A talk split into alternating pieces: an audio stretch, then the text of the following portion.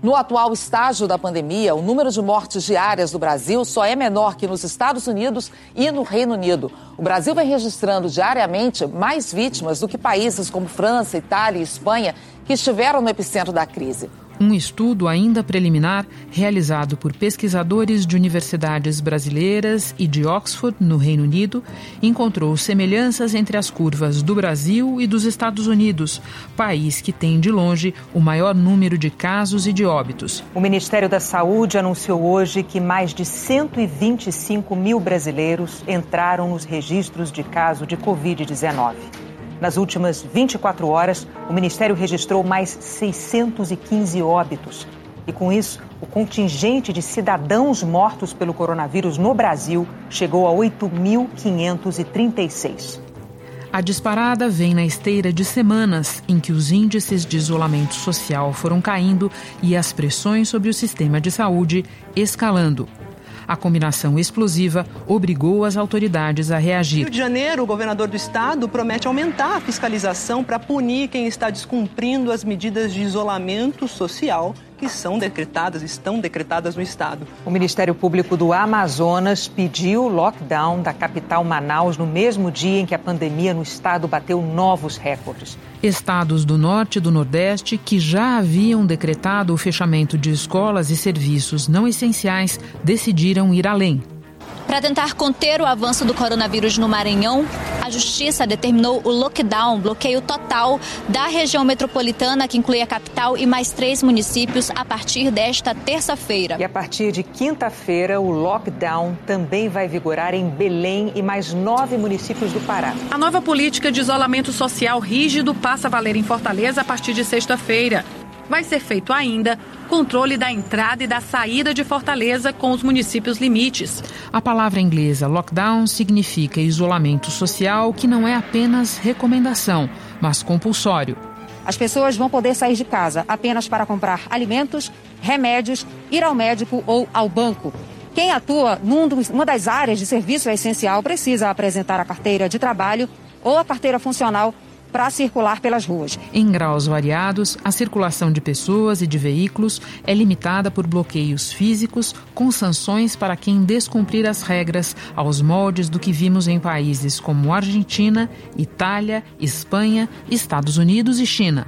A cidade de Wuhan onde apareceram a maioria dos casos, está isolada. O governo assumiu o controle de todas as polícias locais e a comunicação para que os espanhóis fiquem em casa estão sendo feitas através de drones. Os espanhóis só podem sair de casa para ir trabalhar, comprar comida, ir à farmácia ou obter assistência médica. 9.600 pessoas foram detidas pelas forças de segurança por violar o isolamento decretado pelo presidente Fernandes. Além das forças policiais e militares que vigiam as ruas, os cidadãos também estão de olho, já que circular de forma irresponsável pela via pública é intensificar o risco de expandir o vírus. E até o ministro da Saúde falou em lockdown. Quando a gente fala em isolamento, quando a gente fala em distanciamento, existem vários níveis. Não, não é uma política de a gente é contra ou a favor o distanciamento, é contra ou a favor o isolamento. É você fazer o que é certo no lugar certo. Vai ter lugar em que a gente vai recomendar um lockdown, vai ter um lugar em que flexibilidade. É, existe, existe hoje uma situação que te permite tentar alguma coisa. Da redação do G1, eu sou Renata Loprete e o assunto hoje é lockdown quando o bloqueio total das atividades se torna necessário e como ele está sendo implantado em algumas cidades do país. Para entender que critérios devem pautar um decreto de lockdown, eu converso com o infectologista e pesquisador da Fiocruz, Júlio Croda. Até março, ele dirigia o Departamento de Imunizações e Doenças Transmissíveis da Secretaria de Vigilância do Ministério da Saúde. Antes, nós vamos a São Luís do Maranhão, primeira capital a impor o bloqueio mais rígido, ouvir a repórter Regina Souza, da Rede Mirante, afiliada da Globo. Quinta-feira, 7 de maio. Regina, nós estamos conversando no final da tarde de quarta-feira, segundo dia, portanto, de lockdown em São Luís.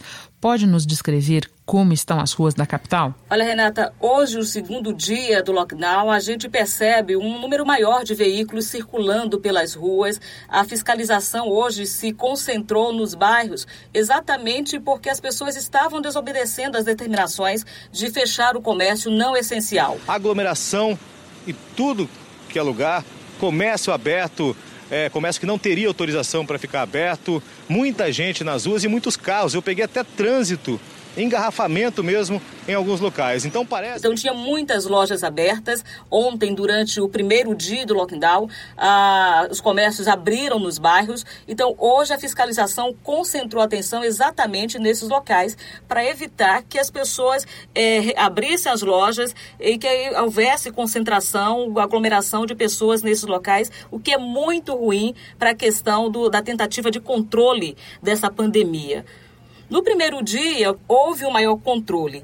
Foram montadas cerca de 30, 30 barreiras em pontos específicos, exatamente em áreas é, que dão acesso a, aos pontos de maior concentração de circulação de veículos na capital e também nos municípios, os outros três municípios que formam a região metropolitana de São Luís. Parece que aqui em São Luís existem duas cidades diferentes a área nobre e a área central, aqui onde eu estou, por exemplo, onde tem fiscalização ali, ó, as pessoas estão verificando se as pessoas realmente têm necessidade de sair de casa mas nas periferias realmente é uma situação muito preocupante. As pessoas estão nas ruas, nas feiras, muita aglomeração, gente sem máscara.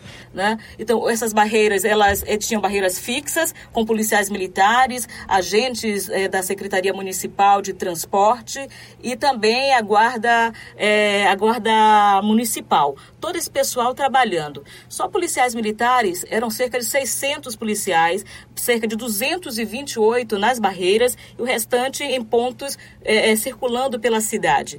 Esse, com isso, deu assim uma certa tranquilidade. O primeiro dia foi mais tranquilo. São sete e meia da noite, nesse horário, geralmente tudo isso aqui é tomado por veículos e por pessoas. Hoje, o movimento é zero. Dá até para fazer isso aqui que a gente está fazendo, caminhar no meio da pista. O único barulho pela saúde de todos vinha do mar nesse segundo dia a concentração de fiscalização foi para os bairros, a gente já percebe uma maior circulação de veículos nas avenidas principais da cidade, Renata. Pelo relato que você faz no segundo dia, estou entendendo que muita gente continua a desrespeitar, mesmo agora havendo risco de sanção. Foi exatamente o fato de que as medidas anteriores as pessoas não estavam levando em consideração, não estavam aderindo às medidas anteriores, da mesma forma que elas tendem a não querer aderir a essa medida. É, no primeiro dia e nesse segundo dia, toda a fiscalização é, está baseada na orientação. Né? Então, os policiais, os guardas municipais estão orientando a população para que, a partir do terceiro dia, comecem a multar quem desobedecer. Aí, provavelmente, quando a, a, a pena for bater no bolso, na verdade, as pessoas, de repente, podem recuar. Né? Mas essa é a grande preocupação, é que as pessoas não abracem essa medida, que é uma medida que é fundamental para todo mundo, porque a gente está numa escalada muito crescente de casos confirmados da Covid-19. A principal contribuição que a sociedade pode nos prestar é cada um procurar proteger a si próprio e a sua família. O receituário já está todo indicado já está todo é, informado à sociedade no que se refere a distanciamento social, só sair de casa quando for rigorosamente essencial. E agora esclarece para nós, por favor, o que pode e o que não pode abrir em São Luís. O que, que não pode? Não funcionam, não devem funcionar os comércios não essenciais. Todas as atividades é, não essenciais estão proibidas de funcionar. Estão proibidos de circular carros não autorizados. Né? É, o transporte interestadual, intermunicipal também, na verdade, é, está proibido. Então, os ônibus, vans que fazem é, o transporte coletivo de passageiros é, nessa linha intermunicipal é, estão, está proibido de circular pelas duas pelas três cidades e a capital. As três cidades que são São José de Ribamar, é, Raposa, Passo do Lumiar e a capital São Luís. Existem barreiras montadas na única entrada, via de entrada e saída de São Luís, que é a BR-135. Isso para impedir que veículos não autorizados possam circular, possam sair ou entrar da cidade, né? É, só podem sair, entrar e sair os veículos com autorização. Por exemplo, um veículo de uma prefeitura que está levando é, mercadoria, alimentos, insumos, esses veículos estão autorizados a passar. A indústria que trabalha em regime de 24 horas está autorizada a funcionar. As clínicas médicas, né, odontológicas, todas estão é, autorizadas a funcionar. Os supermercados, eles só podem comercializar, por exemplo, alimentos, produtos de higiene e limpeza. Se alguém foi ao supermercado para comprar eletrodoméstico, eletroeletrônico, está proibido. O, o supermercado, se vender, vai ser multado.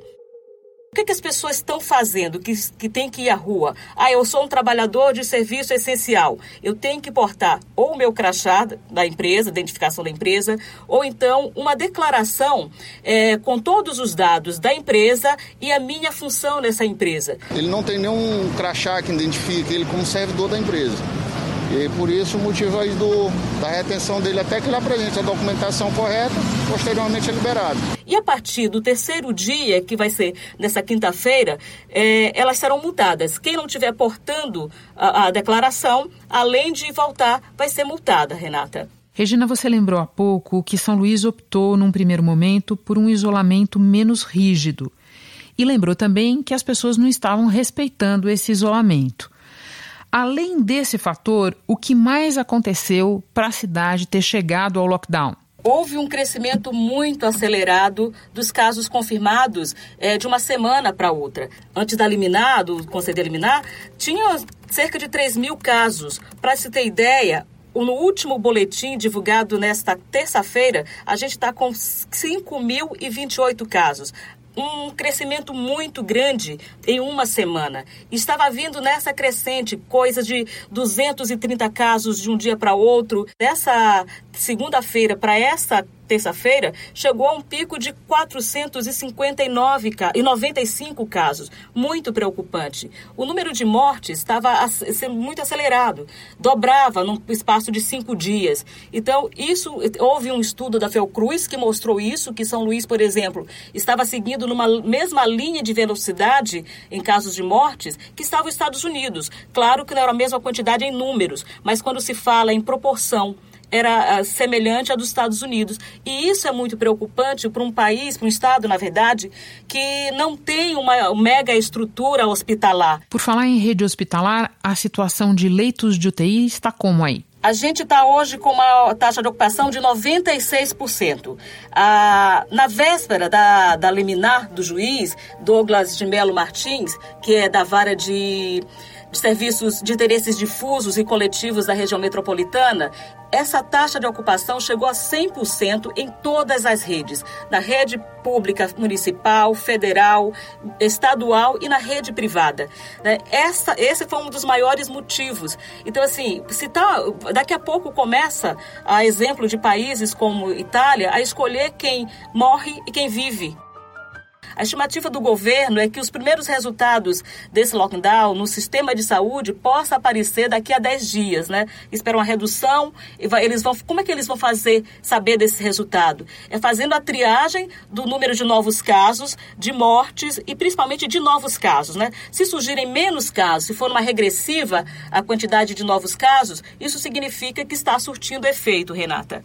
Formalmente, a decisão do lockdown aí partiu do Poder Judiciário não do executivo. Explica para nós quais foram os passos até chegar a essa decisão. Os promotores de saúde dos quatro municípios que formam a região metropolitana na ilha do Maranhão, que é São Luís, Passo do Lumiar, Raposa e São José de Ribamar, os promotores perceberam esse, essa superlotação, esse começo de caos que o sistema de saúde estava vivendo, em todos os municípios e principalmente da capital. Então, eles entraram com uma ação civil pública junto à vara de interesses difusos e coletivos da, da região metropolitana, pedindo que o juiz concedesse uma liminar, é, exigindo no, regras mais incisivas, mais é, severas. Então, no dia 30, que foi a, a quinta-feira, antes do, do feriado Dia do Trabalhador, o juiz Douglas de Melo Martins, que é da vara de interesses difusos e coletivos, é, é, expediu uma liminar obrigando o governo a decretar o estado de lockdown.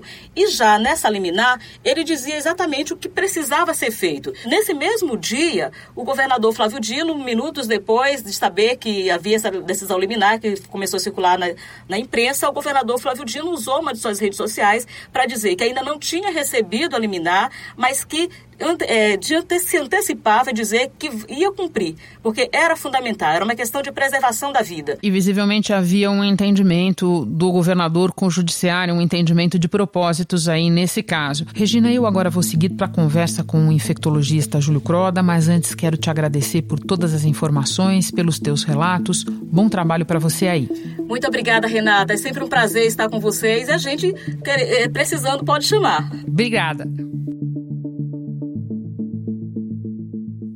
Júlio, há semanas nós vivemos em grandes cidades brasileiras graus variados de isolamento social. E, no entanto, chegamos, nesta quarta-feira, a 615 mortes registradas num único dia. O que a evolução do nosso isolamento, a maneira como nós fizemos o isolamento, tem a ver com isso? O isolamento ele é importante e ele difere de cidade para cidade. O que a gente recomenda é que esse isolamento esteja acima de 50%, mas isso depende muito da capacidade instalada de leitos de terapia intensiva. Tem cidades, historicamente, que têm uma capacidade menor de resposta. E mesmo atingindo 50% de isolamento, 50% das pessoas permanecerem em sua residência, esse nível de isolamento não é suficiente para reduzir o número de casos, na proporção necessária para preservar os serviços de saúde. Então, o que a gente observa nessa semana é um aumento expressivo do número de óbitos, um aumento importante ao longo das semanas da letalidade, e isso está associado à dificuldade de muitas cidades em prover um leito de terapia para as pessoas que precisam é, desse suporte. Júlio, o acompanhamento das últimas semanas deixa a impressão de que nós simplesmente não fizemos o isolamento social da forma correta. Eu li em algum lugar uma metáfora que me pareceu interessante, que nós no Brasil fizemos o isolamento como quem toma um antibiótico e para antes do número de dias recomendado. Não toma o remédio direito e daí a infecção volta mais forte. Faz sentido essa comparação para você? Perfeitamente, né? O que a gente teve foi um isolamento que é muito relacionado com a taxa de contágio, né? Taxa de contágio é quanto uma pessoa transmite a doença para outra pessoa. Normalmente no Covid, isso é em torno de 2 a 3. É, o isolamento que foi feito no Brasil reduziu essa taxa de contágio. Essa redução não é suficiente para evitar a transmissão. O ideal é que a gente reduzisse essa taxa de contágio para abaixo de 1 e, portanto, seria necessário um maior isolamento em algumas cidades para que a gente pudesse atingir esse índice de isolamento. O que, que vai acontecer daqui para frente? Como a gente não atingiu uma taxa ideal de isolamento que reduzisse a taxa de contágio, nós vamos ter uma superlotação nos serviços de saúde, vamos ter o esgotamento dos leitos de UTI e nós precisaremos de medidas mais radicais, o chamado lockdown. E isso, do ponto de vista do impacto social e econômico, é muito grave, porque a gente não conseguiu reduzir a taxa de contágio e a gente vai ter que abrir mão de medidas muito mais drásticas com a paralisação mais importante da economia, do setor produtivo, gerando mais sofrimento por mais tempo. Júlio, a gente viu e está vendo ao redor do mundo modalidades variadas de isolamento, mais ou menos rígidas, mais ou menos punitivas.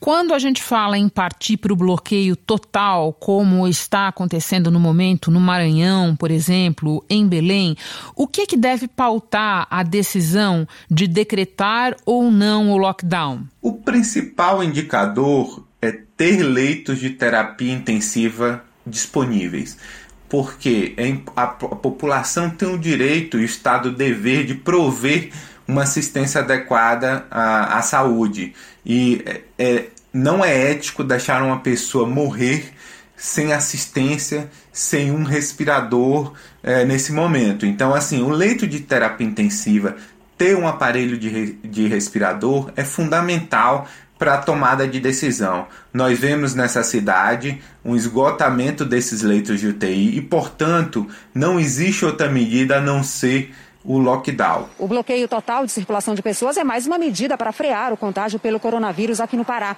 A taxa de isolamento no estado foi de 48% na última segunda-feira, enquanto que o ideal é de 70%.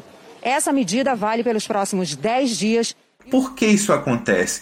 Porque se manter a taxa de contágio como está nesse momento, o futuro é um crescimento exponencial dessa curva, mais casos, mais pessoas que necessitam de leito de terapia intensiva e já no momento o Estado sem condição de prover esses leitos. Outro indicador que é importante, que foi mostrado recentemente pela Globo, é o excesso de óbitos comparado aos anos anteriores. Em São Paulo, as mortes provocadas pela Covid-19 podem estar 168% acima do número oficial.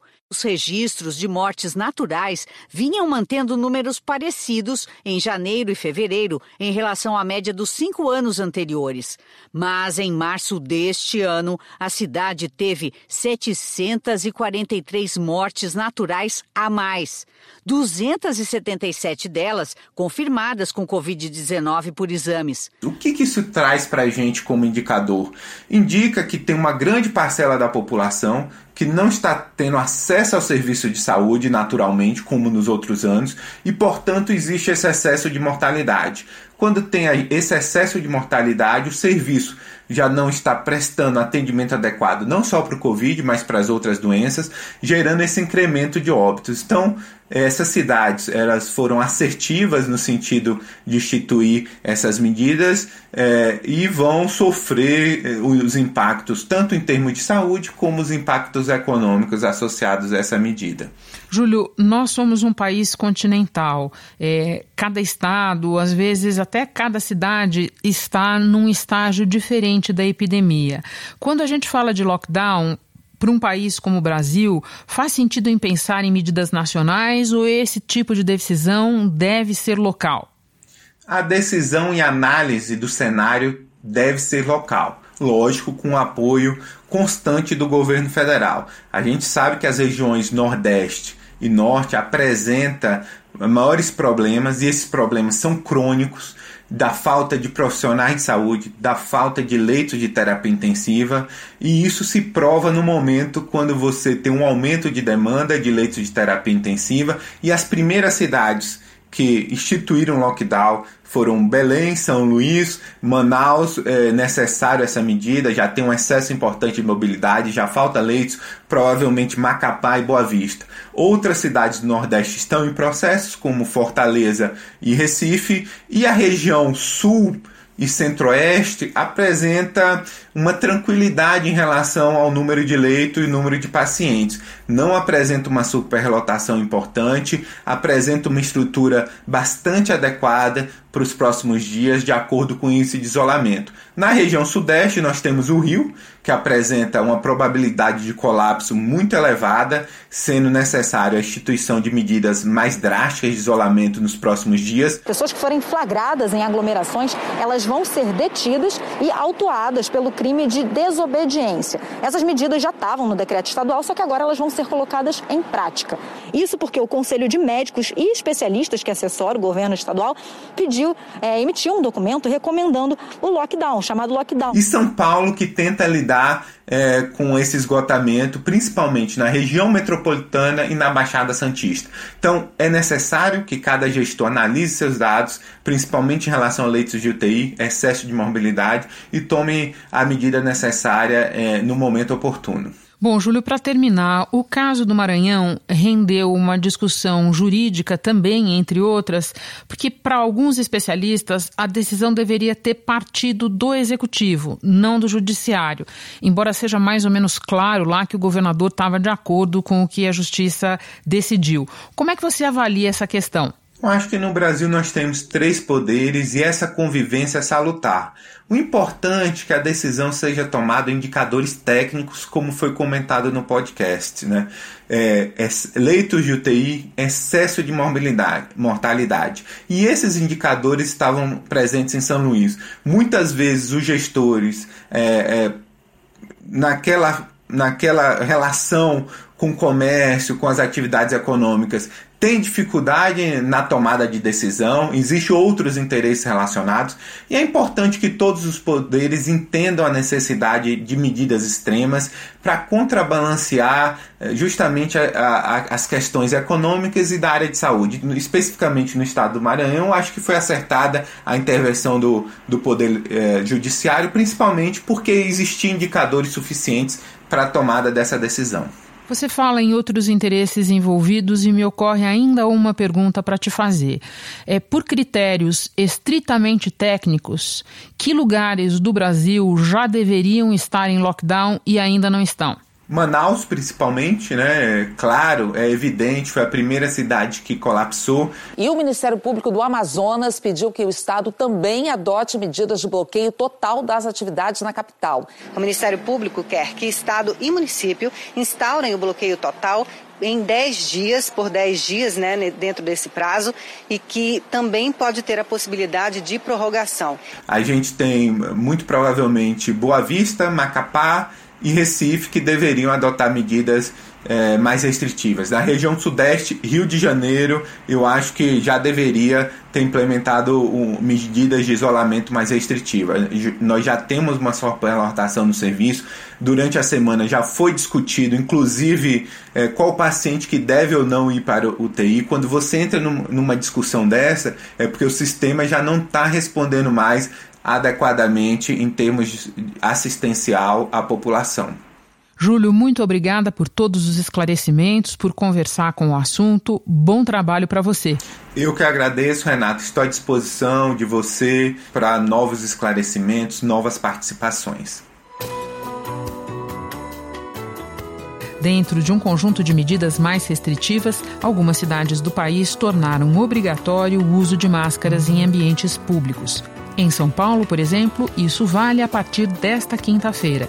Então, boa oportunidade para a gente relembrar alguns pontos sobre o uso correto de máscaras. A função da máscara é cobrir as portas de entrada e de saída do vírus. Por isso, é importante jamais deixar lábios e narina expostos. Para a proteção ser eficaz, o ideal é usar uma máscara que cubra o nariz inteiro e desça até o queixo, sem deixar vãos entre a máscara e o rosto. Outra dica importante: nunca deixar a máscara abaixo do queixo. Se você estiver usando e quiser beber água, por exemplo, deve tirar pelo elástico ou abas que ficam presos na orelha ou atrás da cabeça. E o lembrete de sempre: antes de colocar e depois de tirar, lavar muito bem as mãos. Máscaras descartáveis devem ser colocadas em sacos plásticos depois do uso e as de pano precisam ser lavadas com água e sabão separadas de outras roupas. Dá também para usar um ferro quente para ajudar na esterilização. Este foi o assunto, podcast diário disponível no G1 e nos aplicativos Apple Podcasts, Google Podcasts, Spotify, Deezer, Castbox. Nos aplicativos dá para assinar a gente e assim você fica sabendo toda vez que tiver novo episódio. Eu sou Renata Loprete e vou ficando por aqui. Até o próximo assunto.